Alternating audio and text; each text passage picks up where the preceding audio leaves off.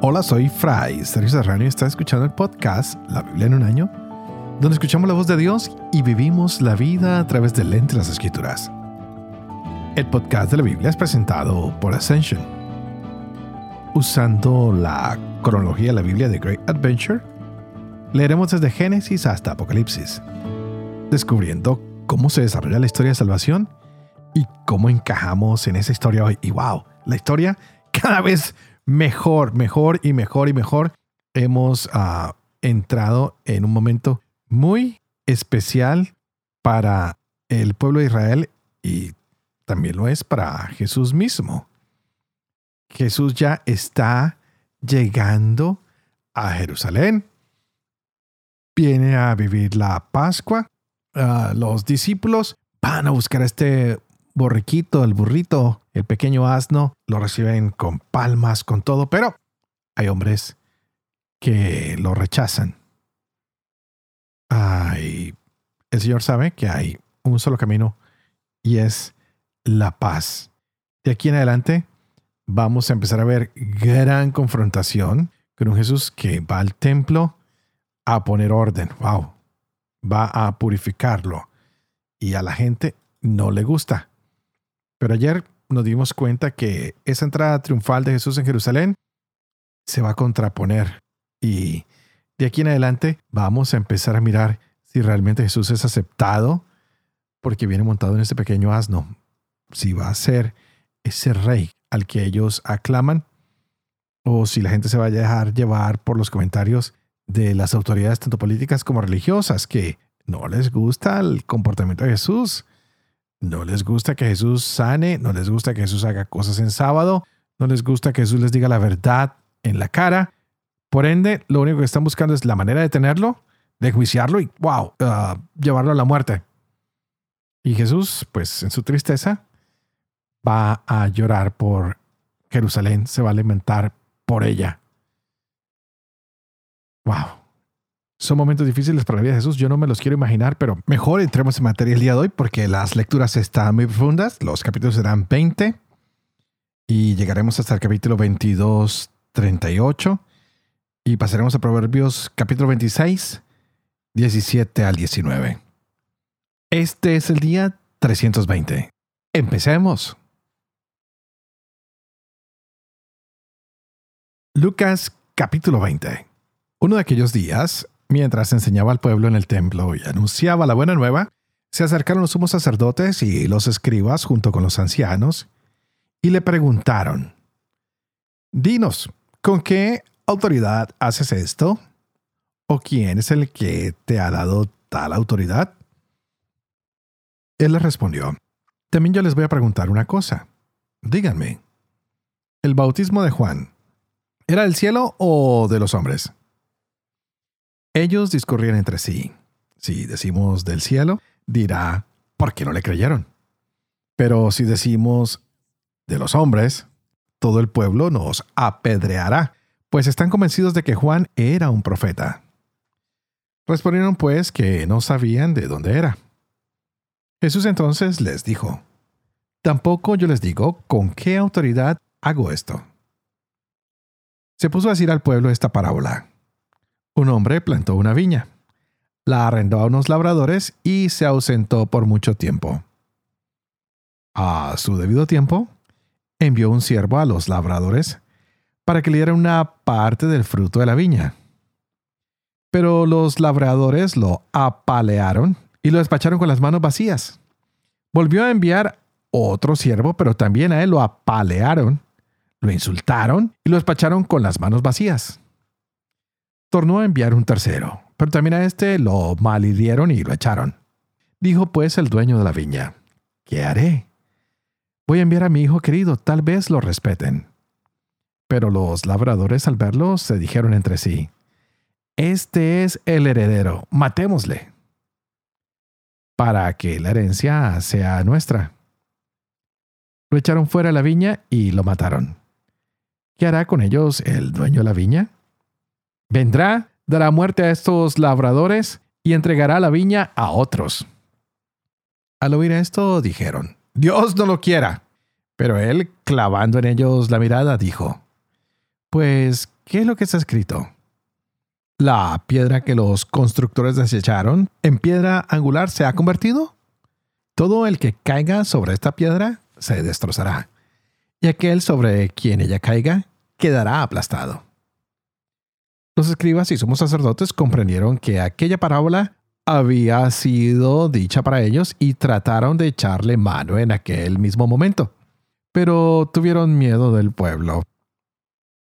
Quedándose ellos al acecho, le enviaron unos espías que fingieran ser justos para sorprenderle en alguna palabra y poderle entregar al poder y autoridad del procurador. Y le preguntaron, Maestro, sabemos que hablas y enseñas con rectitud y que no tienes en cuenta la condición de las personas, sino que enseñas con franqueza el camino de Dios.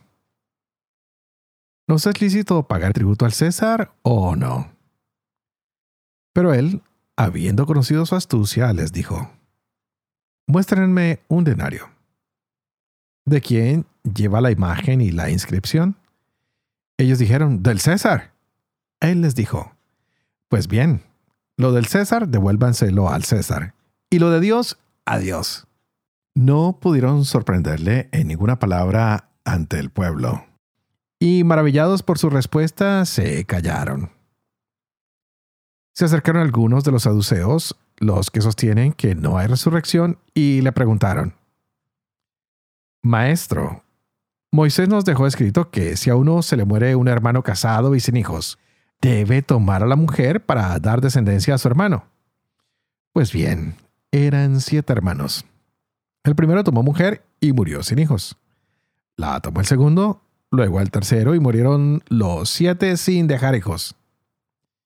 Finalmente también murió la mujer. Esta pues, ¿de cuál de ellos será mujer en la resurrección? Porque fue mujer de los siete. Jesús les dijo, los hijos de este mundo toman mujer o marido, pero los que alcancen a ser dignos de tener parte en aquel mundo y en la resurrección de entre los muertos, ni ellos tomarán mujer, ni ellas marido, ni pueden ya morir, porque son como ángeles y son hijos de Dios por ser hijos de la resurrección. Y que los muertos resucitan lo ha indicado también Moisés en lo de la zarza, cuando llama al Señor el Dios de Abraham, el Dios de Isaac y el Dios de Jacob. No es un Dios de muertos, sino de vivos, porque para Él todos viven. Algunos de los escribas le dijeron, Maestro, has hablado bien. Pues ya no se atrevían a preguntarle nada les preguntó, ¿cómo dicen que el Cristo es hijo de David? Porque David mismo dice en el libro de los Salmos, Dijo el Señor a mi Señor, siéntate a mi diestra hasta que ponga a tus enemigos por estrado de tus pies. Si pues David le llama Señor, ¿cómo entonces puede ser hijo suyo? Dijo luego a sus discípulos, de modo que lo oyó todo el pueblo. Guárdense de los escribas que gustan pasear con amplio ropaje y quieren ser saludados en las plazas, ocupar los primeros asientos en las sinagogas y los primeros puestos en los banquetes y devoran los bienes de las viudas con el pretexto de largas oraciones. Esos tendrán una sentencia más rigurosa. Alzando la mirada, vio a unos ricos que echaban sus donativos en el arca del tesoro. Vio también a una viuda pobre que echaba allí dos moneditas y dijo, Les digo de verdad que esta viuda pobre ha echado más que nadie, porque todos estos han echado como donativo de lo que les sobra. Esta, en cambio, ha echado de lo que necesita, todo lo que tenía para vivir. Como algunos hablaban del templo, de cómo estaba adornado de bellas piedras y ofrendas votivas, él dijo, de esto que ven, llegarán días en que no quedará piedra sobre piedra que no sea derruida. Le preguntaron, Maestro, ¿cuándo sucederá eso? ¿Y cuál será la señal de que todas estas cosas están para ocurrir? Él dijo, miren, no se dejen engañar, porque vendrán muchos usurpando mi nombre y diciendo, yo soy, y el tiempo está cerca. No le sigan. Cuando oigan hablar de guerras y revoluciones, no se aterren, porque es necesario que sucedan primero estas cosas, pero el fin no es inmediato. Entonces les dijo, se levantará nación contra nación y reino contra reino. Habrá grandes terremotos, peste y hambre en diversos lugares. Habrá cosas espantosas y grandes señales del cielo. Pero antes de todo esto, les echarán mano y les perseguirán. Les entregarán a las sinagogas y cárceles y les llevarán ante reyes y gobernadores por mi nombre. Esto les sucederá para que den testimonio. Propongan, pues, en su corazón no preparar la defensa, porque yo les daré una elocuencia y una sabiduría a la que no podrán resistir ni contradecir todos sus adversarios. Serán entregados por padres, hermanos, parientes y amigos, y matarán a algunos de ustedes. Todos los odiarán por causa de mi nombre. Pero no perecerá ni un cabello de su cabeza. Con su perseverancia salvarán sus almas. Cuando vean a Jerusalén cercada por ejércitos, sepan entonces que se acerca su desolación. Entonces, los que estén en Judea, que huyan a los montes. Los que estén en medio de la ciudad, que se alejen. Y los que estén en los campos, que no entren en ella. Porque estos son días de venganza en los que se cumplirá todo cuanto está escrito. Hay de las que estén embarazadas o criando en aquellos días. Habrá en efecto una gran calamidad sobre la tierra y cólera contra este pueblo. Caerán a filo de espada y serán llevados cautivos a todas las naciones, y Jerusalén será pisoteada por gentiles hasta que el tiempo de las naciones llegue a su cumplimiento. Habrá señales en el sol, en la luna y en las estrellas, y en la tierra angustia a la gente trastornada por el estruendo del mar y de las olas. Los hombres se quedarán sin aliento por el terror y la ansiedad ante las cosas que se abatirán sobre el mundo, porque las fuerzas de los cielos serán sacudidas. Y entonces verán venir al Hijo del Hombre en una nube con gran poder y gloria. Cuando empiecen a suceder estas cosas, cobren ánimo y levanten la cabeza porque se acerca su liberación. Les añadió una parábola. Miren la higuera y todos los demás árboles.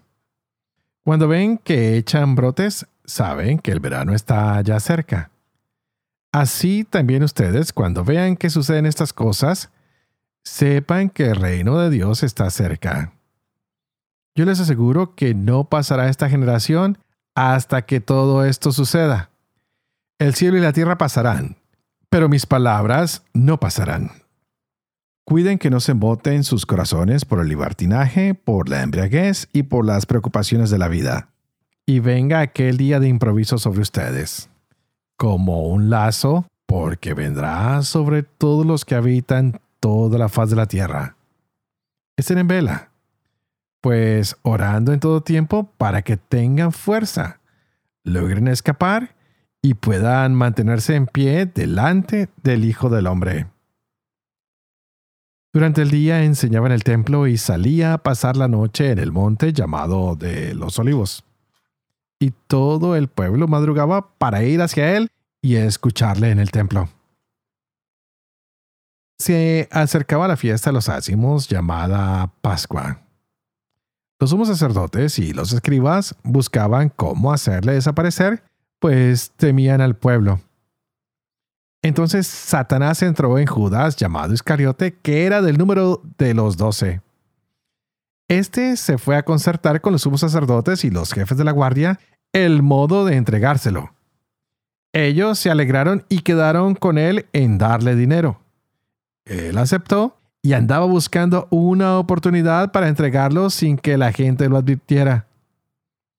Llegó el día de los ácimos en el que se había de sacrificar el cordero de Pascua, y envió a Pedro y a Juan diciendo, Vayan y prepárenos la Pascua para que la comamos. Ellos le dijeron, ¿Dónde quieres que la preparemos? Les dijo, Cuando entren en la ciudad les saldrá al paso un hombre que lleva un cántaro de agua. Síganlo hasta la casa en que entre y dirán al dueño de la casa, el maestro te dice, ¿dónde está la sala donde pueda comer la Pascua con mis discípulos? Él les enseñará en el piso superior una sala grande ya dispuesta. Hagan allí los preparativos. Fueron y lo encontraron tal como les había dicho, y prepararon la Pascua. Cuando llegó la hora, se puso a la mesa con los apóstoles y les dijo, Con ansia he deseado comer esta Pascua con ustedes antes de padecer, porque les digo que ya no la comeré más hasta que haya su cumplimiento en el reino de Dios. Tomó luego una copa, dio gracias y dijo, Tomen esto y repártenlo entre ustedes. Porque les digo que a partir de este momento no beberé del producto de la vid hasta que llegue el reino de Dios. Tomó luego pan, dio gracias, lo partió y se lo dio diciendo, Este es mi cuerpo que se entrega por ustedes. Hagan esto en recuerdo mío. De igual modo, después de cenar, tomó la copa diciendo, Esta copa es la nueva alianza en mi sangre que se derrama por ustedes. Miren la mano del que me entrega, está aquí conmigo sobre la mesa porque el Hijo del Hombre se marcha según está determinado.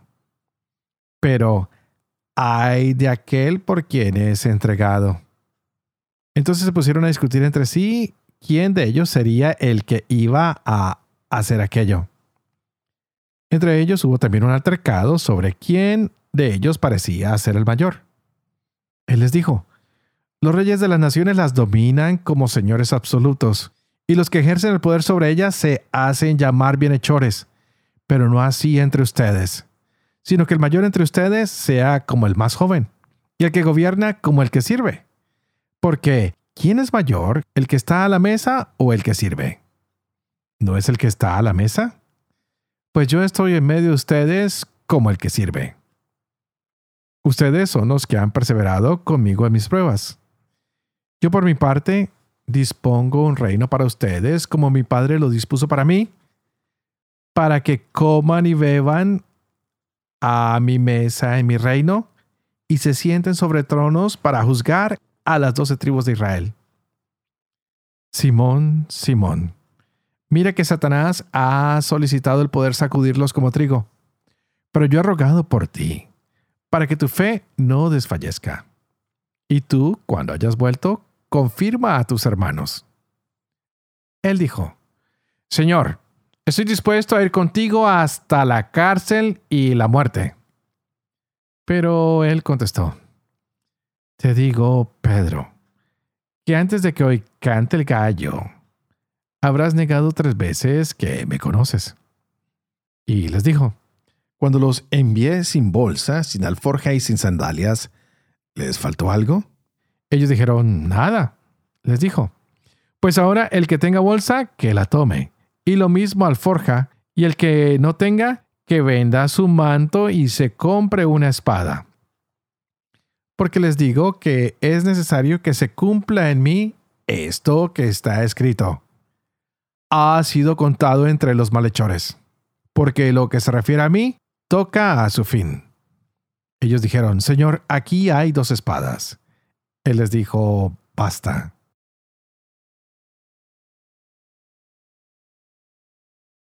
Proverbios capítulo 26, versos 17 al 19. Agarra a un perro por las orejas, quien se mezcla en riña ajena.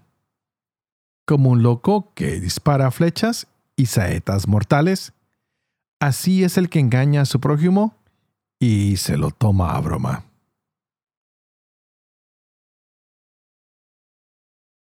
Padre de amor y misericordia, tú que haces elocuente la lengua de los niños, educa también la mía, e infunde en mis labios la gracia de tu bendición, Padre, Hijo y Espíritu Santo. Y a ti te invito para que juntos le digamos hoy al Señor, abre nuestra mente, abre nuestro corazón, llénanos de tu Espíritu Santo y de tu sabiduría para que podamos entender esta palabra que se nos regala en el día de hoy. Wow, ¿y qué palabra la que tenemos en este día? Definitivamente Dios es misericordioso y hoy nos ha regalado esta linda palabra que nos recuerda de la alianza. Si ustedes tienen la Biblia de Great Adventure, los invito a que vayan a leer esta maravillosa parte de la alianza en el capítulo 22, que está en la página 1399. Está la nueva alianza y nos muestra todo lo que en los evangelios se habla acerca de la última cena con los discípulos de Jesús, cómo Él les explica su muerte en los términos de alianza, y de aquí en adelante empezamos a reconocer que todo lo que se había hablado a través de los profetas nos va mostrando que en Jesús este sacrificio ratifica una nueva alianza como un acto de amor con el cual Jesús se entrega por cada uno de nosotros.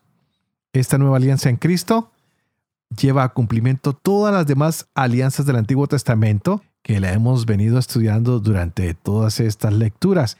Así que los invito, por favor, a que vayan a buscar este texto que está ahí. Si tú todavía no tienes esta Biblia, no te preocupes, hablaremos un poco acerca de esto hoy, porque vimos en el capítulo 22 que es increíble a un Jesús que instituye la Eucaristía como el signo y el memorial de su pasión, diciéndole a sus apóstoles, hagan esto en recuerdo mío. De esta forma Jesús instituye el sacerdocio y da el poder a sus apóstoles y a sus sucesores de ofrecer a su Padre su único sacrificio en la cruz para la salvación del mundo. ¿No les parece a ustedes esto maravilloso? Estamos en los últimos días de la vida del Señor en esta tierra y hay muchas sorpresas. Él está hablando de lo que va a hacer y por otro lado Judas está tramando con los sacerdotes la forma de traicionar a Jesús. Parece que este hombre tuvo al mejor maestro, tuvo los mejores ejemplos, tuvo a los mejores compañeros, pero no se dejó enamorar por Jesús, no quiso saber más de él, no quiso ser fiel a Jesús. Y nos damos cuenta que lo vende por unas monedas. Qué triste. Jesús entregando su vida y Judas vendiéndolo por 30 monedas. Bastante difícil estos capítulos que hemos leído el día de hoy. Son claves para nosotros, por supuesto. Esta alianza nos llena de gran alegría, pero no podemos olvidar que hay unos hombres que prefieren matar al dueño, a sus empleados, a su heredero y quedarse con la viña. ¿Qué queremos hacer nosotros con el reino de Dios? ¿Queremos negar la presencia de Dios? ¿Queremos negar a su Hijo? ¿Queremos quedarnos con este mundo? Cristo nos da una señal y nos dice, aquí estoy yo. Quiero hacerlo todo por ustedes. Quiero entregarlo y háganlo en memoria mía. Y todo lo que entrego, háganlo para que otros sepan que vale la pena. Pues hoy no entrego palabras ni obras, sino me entrego a mí mismo. Entrego mi cuerpo, entrego mi sangre para la salvación del mundo entero. Hermoso lo que ha pasado hoy. Ya lo dije y lo repito, es la institución de la Eucaristía, es la institución del sacerdocio y es el sacrificio de la cruz para la salvación del mundo. Que en cada una de las Eucaristías que yo ofrezca de aquí en adelante pida por cada uno de ustedes, para que esa salvación llegue hoy a ustedes, a sus hogares, a sus familias, a cada lugar. Y ustedes, por favor, oren por mí, para que pueda llevar a buen fin este caminar de la Biblia en un año, de nuestra propia historia, de la historia de nuestra salvación, que pueda enseñar siempre la verdad y sobre todo que pueda cumplir lo que leo y lo que enseño y que la bendición de Dios operoso, que es Padre, Hijo y Espíritu Santo, descienda sobre cada uno de ustedes y los acompañe siempre. Que Dios los bendiga.